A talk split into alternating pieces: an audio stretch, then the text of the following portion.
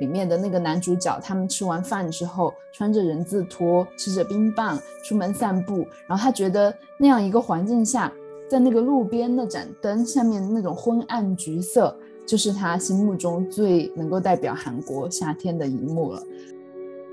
西瓜买回来之后，先把它切切成小块，然后我们就会把剩下的皮都存在一起，然后我就会和我爸一起在那个水槽旁边就啃那个剩一点点的那个皮。然后，但是吃的满嘴都是汁，就那种鸡无数的感觉。我小时候就意识到，这是一种非常自由，在我看来是可能那个是夏天一个很 signature 的记忆。当热浪来临的时候，气温每升高一度，精神健康相关的疾病发病率就会升高百分之零点九，死亡率会增加百分之二点二。我以前都没有想到，就是其实你说地球都是平等的，气候都是平等的，其实并不是这样的，即使是。气候危机来临的时候，不同阶级的人能够感受到的危机程度，那也是不一样的。这并不是公平的。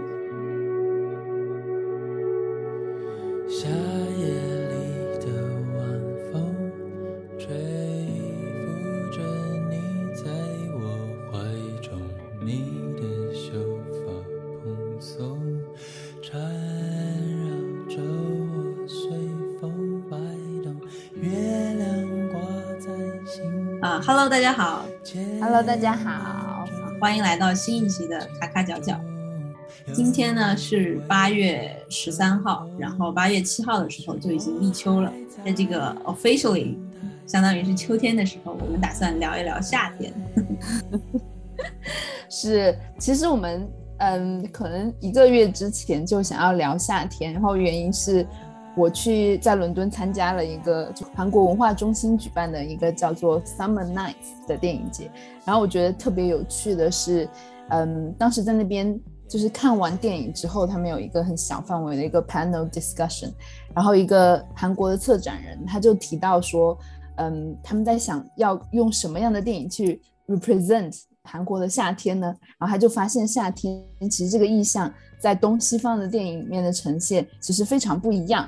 然后他说，在西方中呢，多多半都是什么海滩，然后大家出去度假，沙滩、海、大海，然后就是有一种很 gateway 或者是 fantasy land 那种感觉。可是，在韩国电影夏天就更多是家庭相处，每一天的日常。然后他说，在当天播放的那部电影叫做《不眠之夜》，里面的那个男主角，他们吃完饭之后，穿着人字拖，吃着冰棒，出门散步。然后他觉得那样一个环境下。在那个路边那盏灯下面那种昏暗橘色，就是他心目中最能够代表韩国夏天的一幕了。然后我就觉得特别特别有趣，因为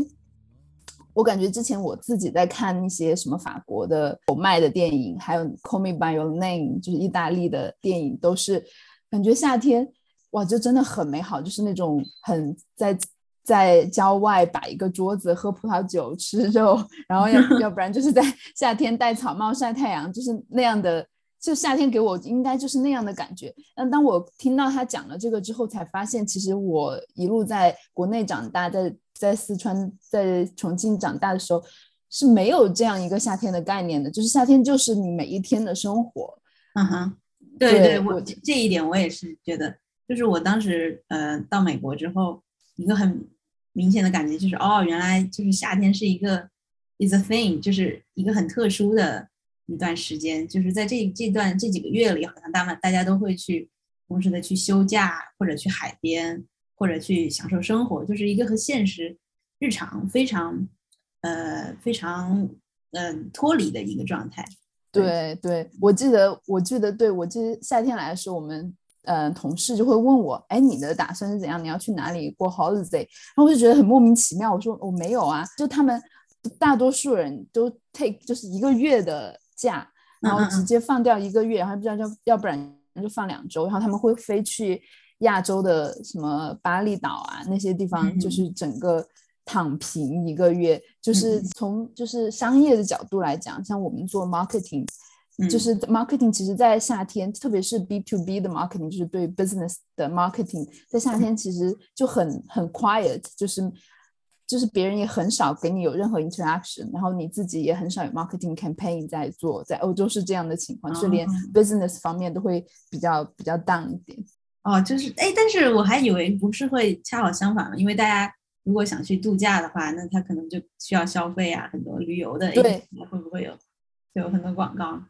对我我刚刚讲的多半是那种多更多是那种 to business 的，就不是 to customer，customer 可能还是会异常的很多吧，就是促进消费。嗯，哦，interesting。我觉得我我能想到的一个原因就是，可能对于我们来说，夏天之所以能有这种整个社会广广泛的呃一种期待的话，其实也是因为有这样的呃机会吧。就比如说。西方来说，他们整个社会的文化方面，就是夏天就是应该放松。然后，呃，首先是小孩嘛，夏呃暑假放假了就不用去上学了。那家长如果他有这个呃所谓的特权或者是选择的话，他可能就也可以请假陪着小孩出去玩。然后整个社会就能形成这样的一个传统。但是好像对于我们小时候的话，就是我们放暑假就放暑假了，然后家长还是该上班就上班。对我们放暑假在补习。所以说提到这个少年宫，对提到这个，我想，我觉得可以想一下我们小时候的夏天是什么样子的。好像我们跟电影里呈现的西方的夏天也是不一样。我就记得我在想，我记得我小时候印象很深刻的就是夏天的时候，当时也是放暑假嘛，可能就是小学的时候，会每天晚上就跟同学出去，就是当时的朋友一起出去玩。然后，而且夏天，当时我记忆很深刻的是，之前有一有一年是有奥运会，都在夏天嘛，夏季奥运会，然后就会邀请同学，呃，到家里来一起吃西瓜、看比赛，就是那种关于夏天非常深刻的记忆。对我夏天就是最痛苦的记忆，就是去学游泳。是那种真的很鸡娃的学游泳，就我妈爸妈对我没有任何期待，可是那个老师就是超级凶狠，就是你一定得疯狂的游，而且那个室内又超冷，我就记得我的嘴唇都是发紫，然后在那边嗯颤抖的的那种，逼着我来回游，然后很爽的就是游完了之后就出去吃什么凉虾和冰粉，然后只加红糖的那种。现在的现在的冰粉好像都现在的冰粉花样很多了，可以加各种各样的。玫瑰啊，什么对。对对，水果，还有一个小时候我就记得我很期待，就是去批发冰糕，批批发雪糕，你知道吗？对，我也正想说这个，就是是，这是我们家小时候夏天最隆重的一件事情，就是在我看来啊，就是当时夏天到了，很慎重的，嗯，夏天到了，那该去批发雪糕了，然后结果我们就会 专门 schedule 是规定好一天，我跟我妈妈还有。我姐姐一起就到那个专门那个家附近的雪糕批发店，她然后去那儿买上大概三十几块钱的雪糕一大袋，然后就存在冰箱里，然后每天就吃一只，就是这样，是一个很有仪式感的事情。是，然后记得那个时候雪糕还什么七个小矮人，还有什么大舌头，就是就是各种舔的，然后变软 变软的那种，然后就这，然后我就记得是我。通常是我爷爷会带我去，就是批发雪糕，我就特别开心。每次去我爷爷家，我就会问：“哎，今天有没有什么新的？就是这一阵吃完了之后，有没有什么新的？”然后就好开心。是是，还有小，我觉得小布丁是永远的神，在我心里。然后小布丁也挺好吃。对，就现在，而且当时小时候批发雪糕的时候，我还记得，就是吃的时候也很珍惜，就是因为。家里不会同意你每天很很频繁的去批发雪糕嘛，所以说每天都要数着日子，每天吃一只。然后现在到了美国之后，已经完全丢失了这个仪式感了，感觉一年四季冰箱呃超市里都有 ice cream 都有冰淇淋，然后想吃的时候就买一桶放在冰箱里，已经。而且现在长大了会考虑这个冰淇淋会不会卡路里太高，然后那个 就会吃了就会觉得。就是特别是现在的冰淇淋，真的就是各种什么奥利奥加加加巧克力加各种东西，每次吃都会有负罪感，但很爽。我就是觉得，对，从这个冰淇淋这件事情，就是感觉小时候嘛，相对来说物资匮乏一点，就是反而事情就变得很隆重。夏天上，嗯，对这个事情反而赋予了它一种特别的意味。那现在的话，嗯，物资也丰丰富起来了，反而就丢失了一个这样的仪式感。然后夏天反而就变得越来越平常了。嗯嗯，那我们要不要很可爱的问题？嗯，就是用一个 emoji 来描述你心中的夏天。啊，对对对，我我先来吧。其实我就想，因为其实这个问题源自于我们在这边写那个嗯准备这个这个播客的时候，想要放一个 emoji 在我们这个文案上面，对对，然后就觉得其实都蛮可爱的。然后我就比较喜欢用西瓜，我就比较想要用西瓜。我是觉得西瓜是就是亘古不变的那种夏天的食物。像我们小时候，我刚刚说吃了什么凉虾、吃冰粉，然后后来我去香港念大学的时候。吃就是香港的各种糖水，就比如说什么葱嫂的龙眼椰子冰，太好 吃了。就就是它是没有那种添加剂，就是吃的真的是真实的原汁原味的水果，就又又有水果又有一点奶香，哦，太好吃了，因为不甜，就是真的很好吃。然后还有什么香港的龟苓膏，这个就是很养生，是那种新鲜新鲜的龟苓膏，还有。什么红豆牛奶冰？可是我我当时在想，我在香港吃这些夏天的东西的时候，我就觉得其实我一整年都在吃，就在香港的时候一整年都在吃这些东西，所以我觉得香港的夏天其实并不是特别明显的。所以是不是夏天一年四季呃香港都挺热的呀？对，一一整年都挺温暖的，然后夏天会特别热，所以一整年其实都在吃冰的东西。然后我来英国之后又刚好相反，就是英国的四季比较分明嘛，冬天又很冷，其实。冷的时候持续比较长，然后我就异常的珍惜夏日。到夏天的时候就会疯狂的吃冰淇淋，然后然后那个英国会有那种 ice cream van，你那边有吗？就是它会有一个小车开过来，有时候对，然后每次看到就会就会想冲过去买它的那种只要九十九 p 的一个那种 cone 啊，就就但那个味道就是很劣质的感觉，就是奶 精蓝奶精味，对对，这个就嗯。这个倒让我想到了，就我因为四季分明嘛，所以说分外珍惜夏天。就让我想到之前我以前在还在中西部的时候，就因为冬天非常的漫长，差不多一年的话有有一接近一半的时间都在冬天。然后当夏天来来临的时候，基本上是我们那个地方唯一大家可以比较自由的出门行动的时候。就 夏天会有很多，也没有那么夸张了，但是却就明显能感觉到夏天整个。街道都变得热闹了起来，嗯，然后超市里的水果，呃的那个多样性也变多了。然后我们那边当时夏天其实有很多特殊的节节目，就我们那儿有一个玉米节，所以我们 盛产玉米，然后在夏天就会有一个玉米节，其实有点像国内的这这种赶集的那种形式，就是或者是嘉年华那种形式，就有很多附近的不知道从哪里冒出来的人，然后卖。过来卖各种的手工艺品啊，小商小商小贩们他们来卖自己东西，还有当地的一些各种各样的团体就会支一个摊子在那里宣传介绍自己。我看到好多就是呃太极啊，然后功夫的那个当地的不知道哪来的这些团体，然后他们会表演一些呃对打的片段。然后还有我记忆很深刻的，还有那种很原始的像马戏团的人，他们拿着火，然后还有火把 那边就是就是在就在街上，他会把那个街道封起来嘛，然后你就。呃，在那个地方逛，就是我觉得这是当地人的，就是美国比较呃原生小原生态或者比较稍微比较乡村一点的小镇的度过夏天的方式。嗯，你你讲的就感觉夏天对于你们来说就像春天的感觉，那种万物复苏，所有所有的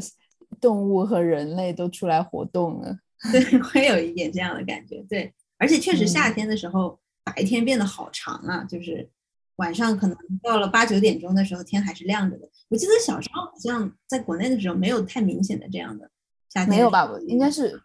应该是纬度不太一样吧？嗯是吗？因为欧洲这边也是昼长夜短。比如说现在我们在录的时候，大概快八点，还是完全天还是亮。一般一般它到夏天最最最严重的时候，可能十点才会天黑。对对对，纬度纬度更高的地方的话，就是这种现象就更明显。像阿拉斯加的话，就可能还会有极昼的现象。嗯，整个夏天都是就是 midnight sun，午夜的阳光，就可以 感受一下。听起来还蛮浪漫的。对，是 是是。对对，说回来，我为什么选 西瓜做 emoji？对，其实其实就是想说，感觉不同地方有各种不同的吃的。就是每次想到夏天的时候，大家都会选择不一样的吃的。可是西瓜就好像是每个地方都会都会有的一个选择，一个非常非常夏天的选择。而且而且感觉我小时候的时候吃完西瓜，我妈还会叫我用西瓜皮来洗脸，是吗？这个你没有吗？就是就是当面膜一样做 SPA，然后就那个西瓜皮就好爽。我这我这个夏天又自己试了一下，觉得还蛮舒服的。我我只记得小时候我们家吃西瓜的那个呃习俗吧，或者是习惯是西瓜买回来之后先把它切切成小块，然后你每次切的时候就用刀切嘛，你的那个皮不能完全的切掉，然后我们就会把剩下的皮都存在一起，然后我就会和我爸一起在那个水槽旁边就 啃，对，就没有吃相的在那啃啃那个剩一点点的那个皮，然后然后但是吃的满嘴都是汁，但是就。我小时候就意识到，那是一种非常自由，在我看来是，对，在我看来可能那个是夏天一个很 signature 的记忆，就是那种无拘无束的感觉，可以，嗯，可以毫无顾忌的吃西瓜，虽然只是，呃，剩在皮上的一点点的那个肉，但是这个感觉是，我觉得是很甜美的。嗯嗯，好，那你你想要什么 emoji 来描述你心中的夏天呢？对我当时其实我选的 emoji 就是一个人字拖。然后，因为就是觉得这种夏天，除了可能我已经被这个西方的这种夏日休假的荼毒了，有一些影响。对我就就我觉得穿穿着人字拖的话，就会有一种非常慵懒休闲的感觉。就想着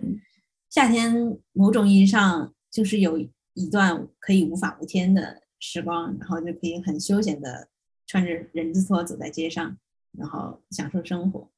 我突然又想到，就是可能很多时候夏天，在我现在印象中深刻的就是，除了小时候在国内的夏天之外，就确实是当时 PSD 的时候的夏天，就是我们还还有夏天的时候会有音乐会，是露天的学校会举办，然后你就，然后还会有那个露天电影，每周的时候就在学校前面那个跨的那个地方，大家一对坐在那看电影。我上周也去，就是伦敦的 Kings Cross 国国王十字那边的一个露天电影，看了《卡萨布兰卡》，也也真的很舒服，真的很舒服，在随着阳光的降下。不过你刚刚讲那个拖鞋，我就想起我在香港念书的时候，也是一年四季都穿人字拖，就是拖这个人字拖根本就是学校，就是那种学校的校鞋，就是 所有人都穿个人字拖在那个大学校里面撒来撒去，就是那种。你知道怎么讲？不知道，很挺有意思的。我我是觉得，就是好像你说夏天这个事情，是不是对于也是一个分跟地域很相关的事情？就是嗯呃，在那个季节分明的地方，夏天可能是一很重要的。你说突然想一想，在东南亚他们那样的地方，夏天会不会就 就没有夏天这种概念？一年四季都在夏天？对，就泯然，就跟所有的每个月都一样了。我那对这个 emoji 的话。那我就选人字拖，但其实也有还有很多了。我其他能想到的还有冲浪的一些东西，感觉那个也是非常。你说冲浪，我就想起我好像前两天在豆瓣上看到一个吐槽你们湾区 中产的那个帖子，就讲什么所有中产大概都在冲浪或者在冲浪的途中什么之类的东西，是吗？啊，对，我也看到那个帖子了，就是他在他他其中其中有一个我印象深刻，就吐槽超市里。呃，四一年四季都有的西芹、番茄，还有嗯其他的蔬菜，就那其实我感觉正好还反而相反。我觉得夏天至至少在湾区，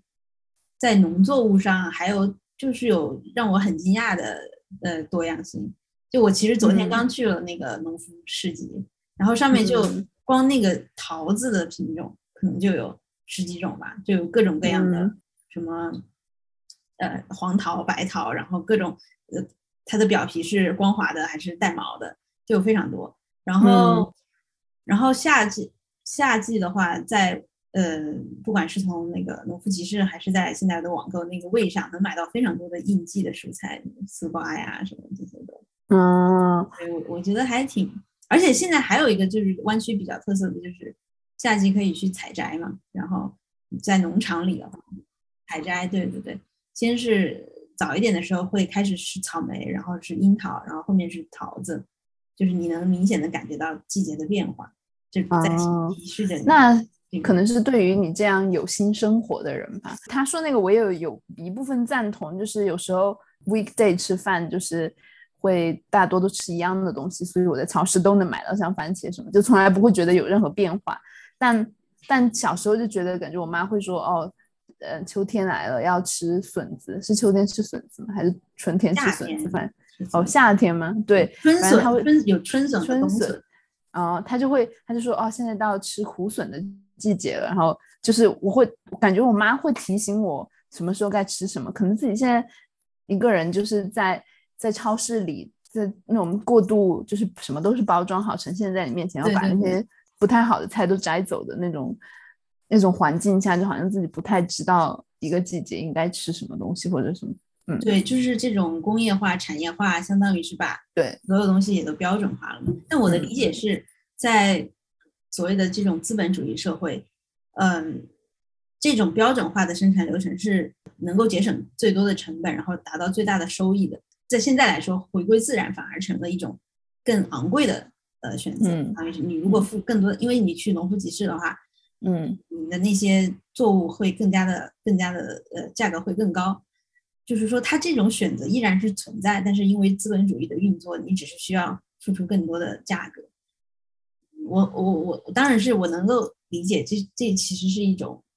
怎么说呢？我不知道这是一件幸运的事情还是不幸的事情，因为，呃，可能对于一些相对来说更，呃，经济没有那么发达的地方，可能在他们看来，或者是在在农村，在他们看来很便宜的事情，就是一些野菜、野草啊什么的，然后或者是一些从地里种出来的刚收成的庄稼，他们看来很很便宜的事情，也许在城市生活里，对大大量工业化。已经非常普及的地方，反而是一种，呃，变成了更昂贵的东西。就我觉得它始终是是存在的，但是只是它的在价格上的地位，呃，发生了一个错位吧。嗯嗯嗯，是。那夏天你有有没有觉得在不同地方的度过方式不太一样？比如说我今年在终于在英国或者欧洲，因为这个 COVID 比较。缓解之后，度了度过了一个像样的夏天。就像我觉得这边每到夏天，它就会有一些固定的体育赛事，像是每年大概五六月份的时候都会有那个网球赛，温布顿温布尔顿的网球赛。然后那个网球赛会随随着带起一波，就是在英国会吃的一种叫做 strawberry and cream，就是草莓和奶油。放在一起吃，就是 你的表情好像不太乐观。听上去就感觉热量很高。对，就 对我也不知道，他们可能觉得草莓不够甜吧。但其实吃起来还行，就是也没有很腻。就是它会是一个温布顿的一个很特征的一个食物。夏天的时候也会有欧洲杯啊，一些足球相关的体育赛事，像今年是女足的欧洲杯，然后也变得非常非常多人看。对，然后英格兰也拿了拿了冠军之后，整个。整个国家对就是女足这个气这看法和气氛都不太一样，嗯，然后对，还有一个非常多的事情就是音乐节，就音乐节哇，真的是遍地开花。我觉得我之前在香港的时候，我就很想要去音乐节，在香港就只有一个比较国际的音乐节吧，这样对。然后，然后我来了英国和欧洲的时候，就真的太恐怖了，就是那种连那种比较小的城市。都会有很大牌的人来的那种音乐节，然后像这一次我去了两个，就是在在英国去了一个叫做 Cross the Track，然后它是一个比较爵士和比较 R&B 的音乐节。很有趣的是，就是我们这音乐在音乐节是六月初的时候，那个时候还没有说特别特别热，然后天气也是变幻不定。然后我们去的时候，当天最晚的最晚的那个 headline 呢是叫做 Crumbing 的一个一个团。然后他们要出来的时候，就天降大雨，真的是巨大的雨，就是大到你就觉得别人在哭的那种感，你 就觉得哇，他好可怜，在那里哭吗？然后，所以我们当时就赶快就撤了，因为就就就离开了。然后我朋友还在那边再待了一下，就真的雨太大了，就很难受，然后又挺冷的，真的会生病。然后他就把伞拿出来打着，然后就被人骂了。因为挡住后面的人，对，就被人骂，就超多人在英国看音乐节，就感觉其实挺挤的。然后，对，然后后来我又去了葡萄牙的一个叫 Primavera，就是春生，就是它本来是在最有名的是在巴塞罗那，也是同样一个 Primavera。刚刚我们有聊到说夏天在欧洲昼长日短嘛，晚上真的很晚太阳才会下山，所以这个音乐节大概六七点才开始，然后它的最后一个 headline 呢。大概是一般一般来说是十二点或是一点，就是凌晨十二点和凌晨一点才会登场。是，而且那个音乐节它在离市区其实蛮远的一个地方，就是在很远的一个公园里，就是交通也很不方便。然后那么晚才出来，然后就觉得哇，葡萄牙人真的生活就节奏和和我们和甚至和英国人的差别都好大。那那他们这种一般几点起床呢？是不是就是过完中午之后再起床？对我都不懂，反正我当时在那边看的时候，白天就整个都在睡觉，都都在躺着，就就整个就没有办法出门，就是晚上很晚才走，然后也是半夜才回家，半夜才回家。他们回来的时候，他们城里其实都还挺热闹的，就是大家真的夏天真的过得非常的舒适。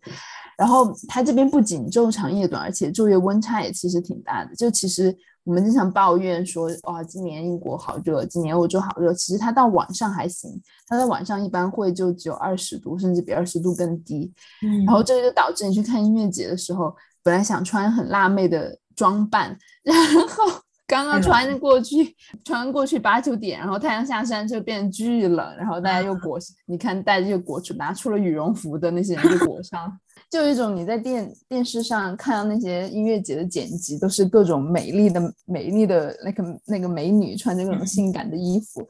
然后男的都裹裸着上身或者怎样的，其实背后当他们一一当那个太阳下山，就各种把羽绒服裹上，嗯。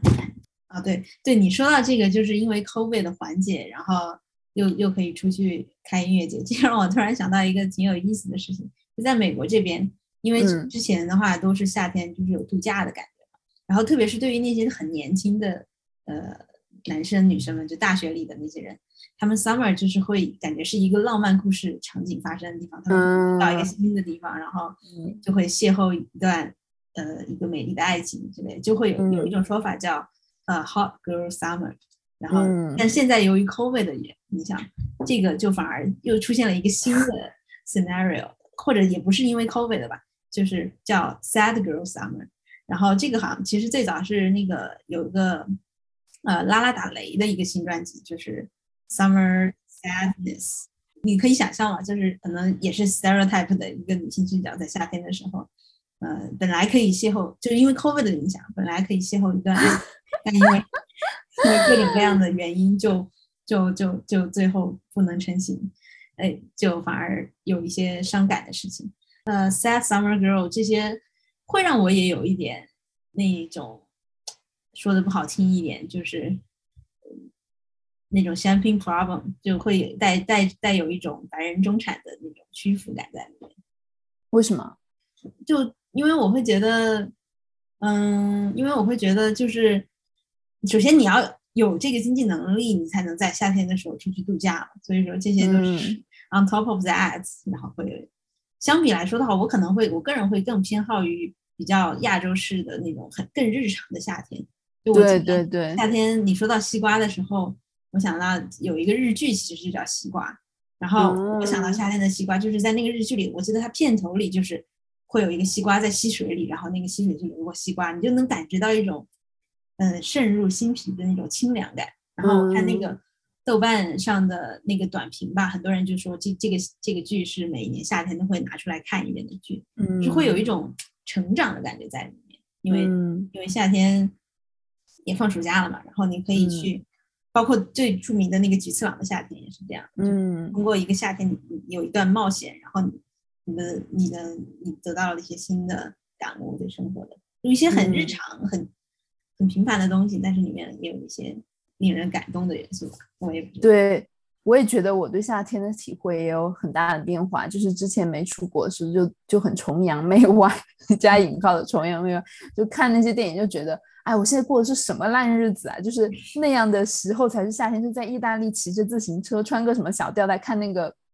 呃 normal people 的时候，就觉得哇，这才是夏天。然后就在那边一定要端一杯。端一杯葡萄酒，坐在那个树树荫下，哇，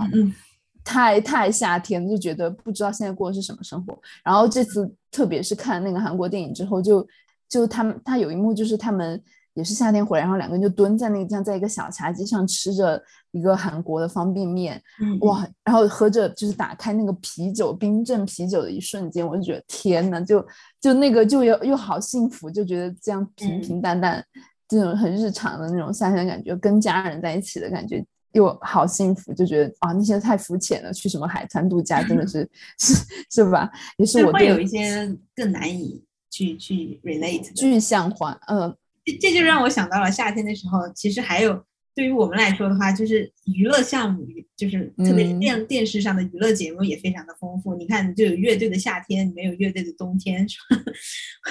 然后以前更小一点的时候，这这一期真真的是快成了一个大型怀旧节目。就更小的时候，我记得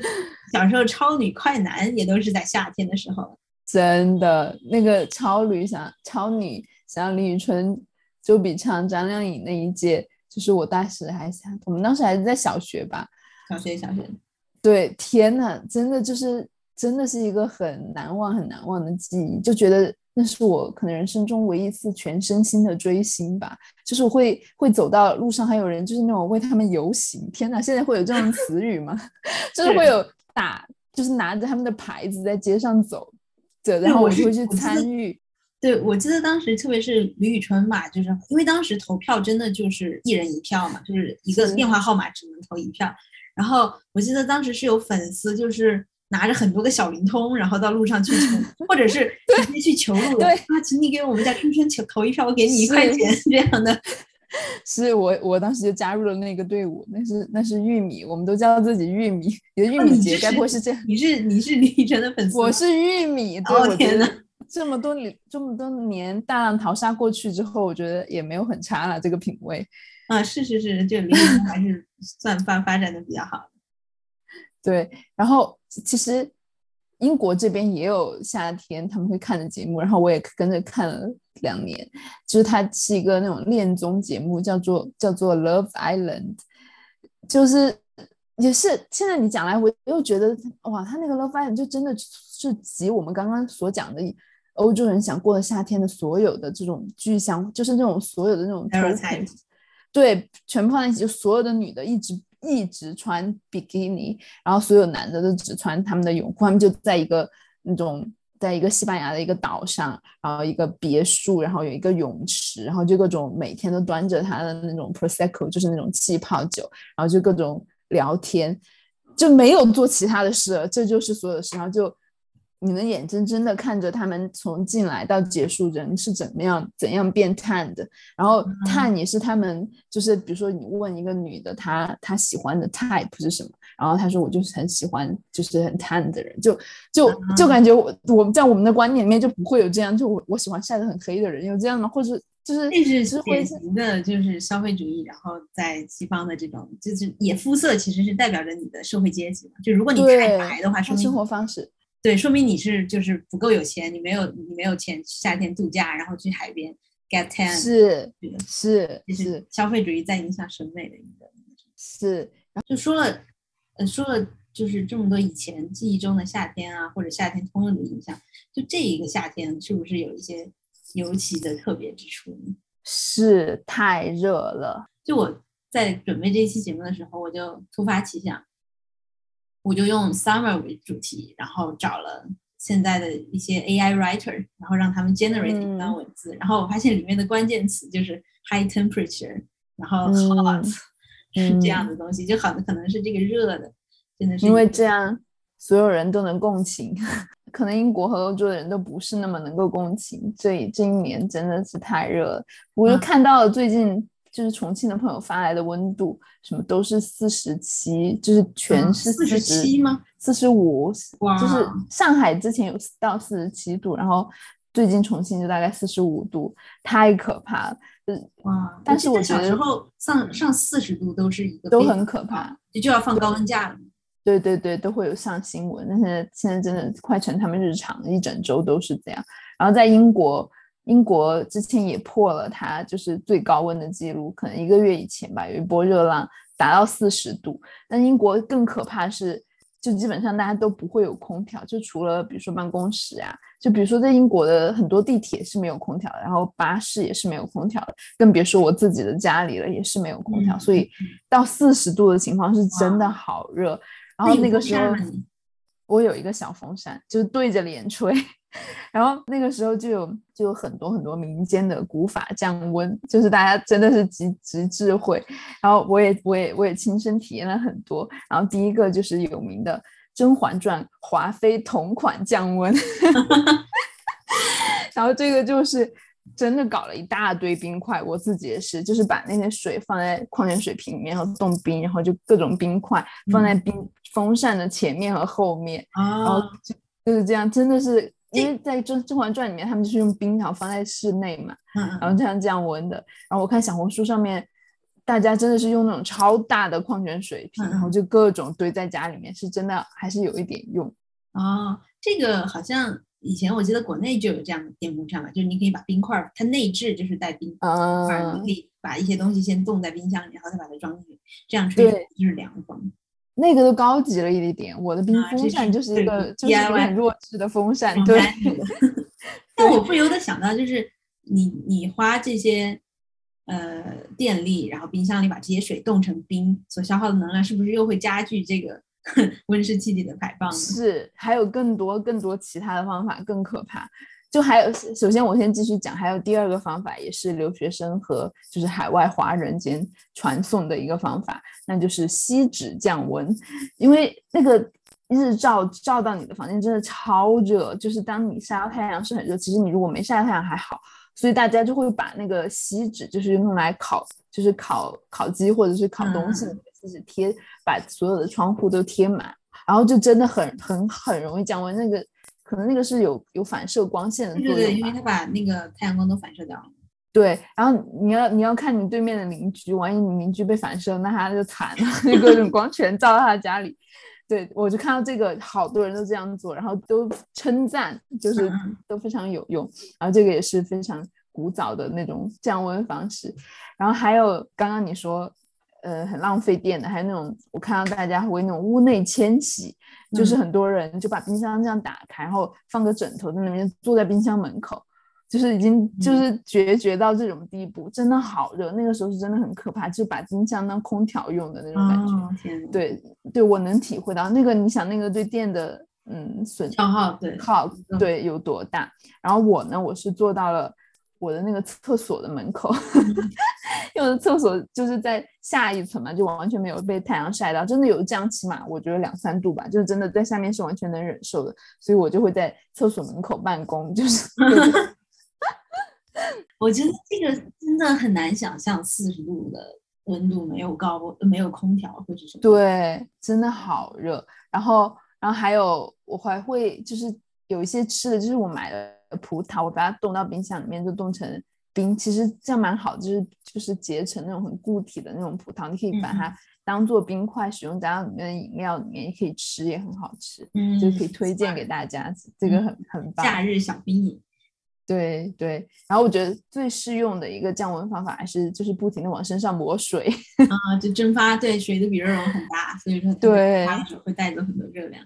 对对对，这就是我在英国。嗯，度过了一个非常非常热，其实今天也很热的夏天。当时的报纸都会直接说热过撒哈拉，就是哦天哪，对，热比撒哈拉沙漠还热。然后那个那段之前那个热那波热浪，学校也关了，然后呃公司和政府也说。建议大家不要出行，就是不要坐交通工具，因为交通工具也是没有空调。哎，那会放高温假吗？没有放高温假，现在有 work from home 了，怎么可能让你放假？就这样在家工作。但是学校是会放假。对，这让我想到，其实，嗯，想到另外一个事情，就是在美国的话，我看到，呃，前几天看到，呃，Vox 的一个视频，就是讲的是美国菲尼克斯这个城市怎么应对高温的，在在高温极端高温情况下，应该是不同 neighborhood。完全不同的不同的体验吧。嗯，菲尼克斯的话是美国亚利桑那州的一个城市，然后那个地方就是非常的炎热，就正常情况下的话，它的平均温度可能就是四十多度。嗯，然后呢，那个地方就你能看到的是在非常呃比较呃好的 neighborhood，就是人均收入都比较高的 neighborhood，它就有非常多的树，然后郁郁葱葱的，然后温度就会下降两三度。但是在贫困的 neighborhood，整个地面都是光秃秃的。然后地面温度甚至可以达到五十几度，最高的时候在夏天。就你可以看到，在这种极端条件下，嗯，财富或者是呃社会不平等地位，它的那个呃 gap 在进一步的被被拉大。我以前都没有想到，就是其实你说地球都是平等的，气候都是平等的，其实并不是这样的。即使是气候危机来临的时候，不同阶级的人。能够感受到的危机程度，那也是不一样的。这并不是公平的。对，当时我很热的那天，我出门的时候，我就路过英国很多那种 chicken shop，就是卖炸鸡、炸薯条的。我就路过那边，他们是没装空调的，我就真的无法想象里面还有人在工作，而且他在炸鸡，真的超热，就是我也无法想象，因为我我虽然很热，但是我觉得我真的幸运至极，我可以自己待在家里面，不用。嗯，不用 commute 去哪里，也不用在一个就是没有空调的环境，即使是开巴士的司机，也是一个没有空调的环境。就是当时会看到男男的巴士司机是没有穿衣服，是不？对，因为真的很热。对对啊，我我就是能想，我也在想，就是在这种已经很热的情况下，那些更多的暴露在室外的一些需要本来就环呃工作环工作环境温度就很很很高的工人，他们所承受的。这种极端天气其实是更加极端的，嗯，哎，反正想想也是挺，就是这是整个社会，我觉得都是一件挺不公平的事情，因为对，在制定政策的那一群所谓的精英，他们感受到的世界和真正在所谓平民阶阶层或者是体力劳动者，他们感受到世界感受到的世界其实是完全不一样。但不公平的地方就在于，反而是那些没有这么被极端气候的人。影响的人去制定可能会改变全球这个气候情况的一些政策。嗯，气候的影响不光是对于阶级不同的人的影响不太一样，而且对于你就是很多人有一些隐形的疾病，或者是有一些精神健康方面的隐患，就是有研究就是表明，当热浪来临的时候，气温每升高一度，精神健康相关的疾病发病率就会升高百分之零点九。死亡率会增加百分之二点二，嗯嗯，而如果是低收入群体的话，因为它是缺乏相关的制冷条件，它发发生由这种高温引起的精神疾病风险就会更高。就是不管是由直接导致的那种中暑这样中暑或者热射病这样的风险会变得很高，包括他的精神精神健康方面的影响也特别高。然后就像你说的，其实我们普通人，嗯，对于怎么样对抗。热浪的这个方式，比如说制冰或者是打开冰箱，这样都会导致更多的能源损耗，燃烧更多的化石燃料，这种就是进一步加剧温室气体的排放嘛。然后就就是这种恶性循环，就会甚至会导致全球变暖或夏天变得越来越热。嗯，对对，哎，这真的是，但可能从好的方面讲的话。虽然这个已经很晚了，但是确实人类已经在逐渐认识到这个嗯气候问题的严重性。至少在美国来说的话，对于呃民主党来说的话，我们不说他是不是真的是真诚与否，但是确实气 climate change 气候变化是目前民主党的一个核心议题。然后应该是不久前吧，就刚通过了一个预算法案，里面是第一次美国能够呃就是美国政府同意大规模的对于一些清洁能源啊，然后对于环环境保护像有益的事事情进行大规模的投资，就比如说在使用清洁能源的时候，你你有更多的呃税的那个 credit，你可以在报税的时候有一些呃福利，然后或者是一些研究太阳能啊、风能、电池的这些呃公司，它它也有一些减税的福利等等。嗯，我觉得这可能也是一个，虽然我不知道这些举措能。是否还真的是来得及？但是至少是事情正在发生变化了。对你讲这个，在英国也有，就是英国已经推行了一个它叫做 Green Levy 的东西，就是绿色税、碳排放税的一个。比如说像你刚刚讲的一模一样，就是主要是去惩罚那些嗯比较高碳排放量的东西。比如说你买汽车，如果你买汽油或是柴油的，这样你的税会交的比较高；但是你买电的就会交的比较低。还或者是一些就是像因为英国的冬天很冷嘛，所以很多人都会有。嗯，暖气一些烧 gas 的那种暖气，暖气之中央暖气系统就会比较贵，所以他就想鼓励人们去换掉这样的一个系统，用用一种更加环境友好的方式去供暖。但是那样的一个投资又非常非常的贵，就是你普通的 household 他们是不想要用这样一大笔钱去换去整个更换他们自己的供暖系统的，做到实处其实还是挺难的。然后还有一个更。讽刺的东西就是，最近英国你知道 Boris Johnson 他辞职了嘛？辞职了。对，然后所以现在就有两个，现在已经到两最后两个候选人要竞选，嗯，保守党的党魁，因为他是保守党是执政党嘛，他就会直接变成 Prime Minister。然后现在现在剩下的两个人，一个就是叫做 Rishi Sunak，哎，就是有点讲远了。不过他是一个印度裔的，然后然后他的其实他岳父其实是一个印度很有名很有名，然后很有钱的一个一个商人。然后他管的那个公司你知道吗？叫做 Invoice，就是一个对，是一个专门就是做那种 IT contractor 的。以前我的公司就有很多同事从 Invoice 来的啊。然后还有另外一个是一个女生，就是一个女性的竞选人，她叫 Liz Truss。然后大家都说，甚至说她是就是有一种当时铁娘子的铁娘对的那个感觉。嗯，撒切尔夫人对撒切尔夫人的那种感觉。啊，她当时演讲的时候，我她专门提到了这个 Green Levy。但是他所要强调的问题是，现在英国面对的更严峻的短期的更严峻的问题，就是所有的生活开支都是都在急剧的升高，升高百分之十。对，通货膨胀，所有的就是 monthly bills 都各种增加。然后他就说，他的政策之一就是他要撤回这个 green levy，就是要撤回这个绿色税。其实我觉得他说这个，很多人应该都非常支持他，因为他确实是一笔一笔支出。如果你能在短期之内让我最近解燃眉之急嘛，能让我的每月的固定支出减少，我肯定会会很支持你。然后这个 green level 又不是一种短期你看到能看到效果的东西，它这种它这种环境方面的对，是一个非常非常长期的一个投资。然后我就觉得他这样的做法虽然真的能够得到很多人的支持，但我总觉得。就是这样一个环境的 commitment，就是一个非常 long term 的。你没有，你不应该就是你说了一下，然后你现在因为遇到一个 covid 的事情，你又把它撤销，然后之后你又放进去又撤销，就总觉得，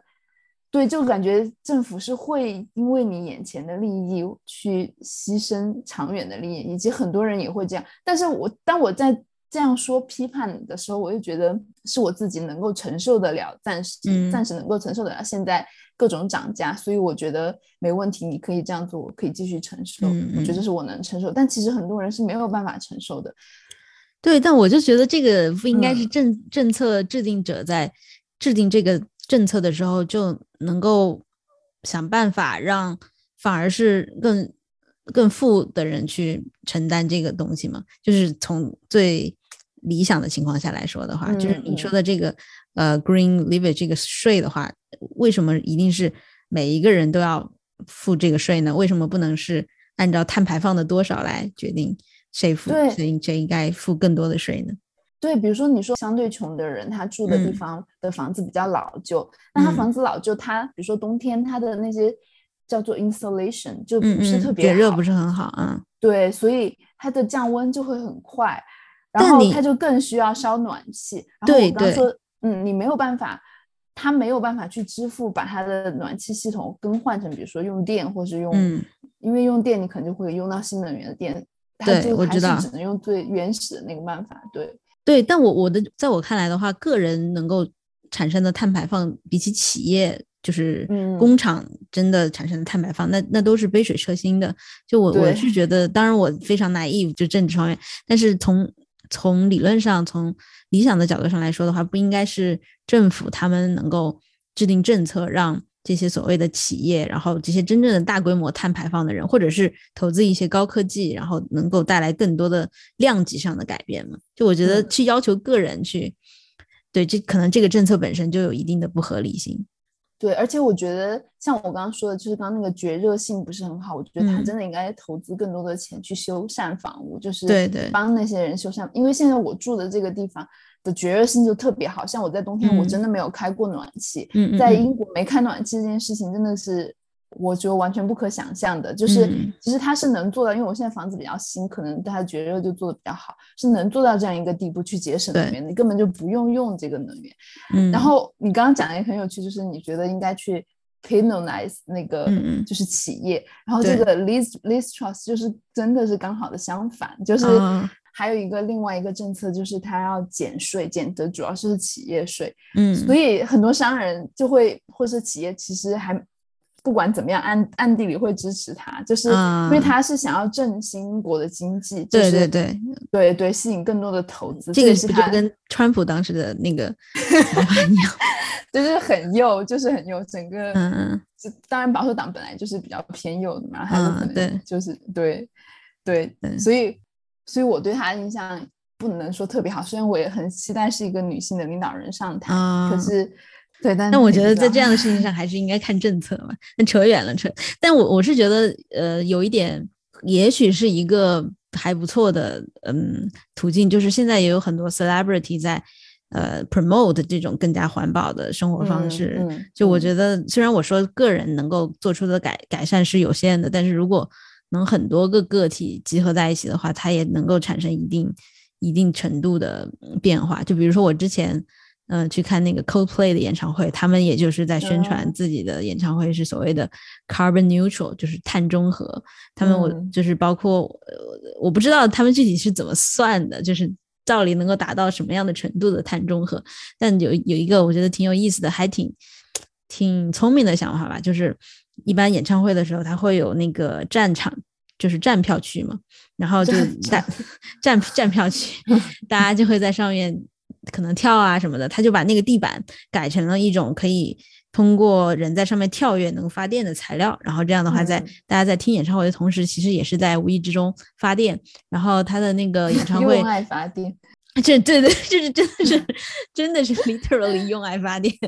然后在他那个演唱会入场区的话，还专门有那种环保自行车，然后他的歌迷们就可以去到的早的话，就可以去那个地方骑骑自行车，然后发电。虽然我并不知道他这些发好的电能怎么用起来，怎么储存，然后在运送他这些材料的过程中，到底是不是会消耗更多的能源，但是我觉得。就怎么说呢？就是从维新的角度上来说的话，它能够有这样的 initiative，还是嗯能够唤醒更多的这个 awareness 吧。嗯，不对，你讲这个 carbon neutral 或是 net zero，也是我有看到那种什么咖啡店也会讲说自己是伦敦第一家 carbon neutral 的咖啡店。就是我觉得还是有很好的地方，虽然感觉你细想它的概念还是有点虚伪，不过。我觉得还是很好的一个趋势，而且我觉得现在的零零后或者是这边讲的那种 Gen Z，就是千禧后、零零后，嗯，就是非常，其实真的非常非常的注重注重环境的发展。像我之前公司一个实习生，我就问他说：“你之后想去什么样的企企业？”他他跟我讲的其实是一个，我自己搜了一下，是那种二手的奢侈品网站。就是他可能本来也对时尚比较感兴趣，然后他就是非常热衷于就是进行二手的，而且他他们现在很多人会用那种就是二手买，就像国内的闲鱼，对闲鱼这样的网站，就是他们的衣服什么的都是在那个上面买的，所以我觉得还是很有乐观一个乐观的趋势。嗯，对，对我觉得气候问题的这个东西难就难在它是一个非常缓慢变化的过程，然而然而就是。社会上或者是世界上很多国家，它的政策，因为如果是投票 base 的话，它会更加的 optimize 短期的一些变化，然后这个之间就会有一个矛盾存在。但是好好的呢也好在就是，如果个体的，就是说个体在另外一方面的话，就个体做出改变的时候，它的一些改变也是一个非常微小的变化，是 invisible 的看不见的。嗯，但是集中在一起的时候。就也可能形成一种足够改变方向的力量，所以说，在我看来，这好像就是两个方向互相对峙。我也不知道人类未来还有没有希望，但是，对我你这个，我就想起我之前查资料的时候看到一个欧洲地区公共卫生学校协会主席约翰米德尔顿提到的一句话，他说。多年来，我们就像躺在温水里的青蛙，没能认识到周围环境致命的变化。而现在水烧开了，就是一种啊，真的水烧开了，已经到了很很急迫的时候了。希望，希望我，哎，我也不知道。希望我们 能做的就是从从自己做起，嗯嗯，尽量节约能源，然后其他的就是能够去 influence，去影响身边的人，然后从而影响。整个更高层的决策，我也不知道。嗯嗯，好，行，从从非常快乐的夏天聊到了这个这样一个略显沉重的话题。对气候变化，我觉得确实是人类人类需要面临的非常重要的问题。也许以后我们也会做一些节目来聊更多这方面的内容。嗯嗯，但今天的话，我们就就先聊到这里吧。好的，谢谢大家，希望大家度过一个愉快的夏天的尾巴。嗯对对对。有你味道的风是我还在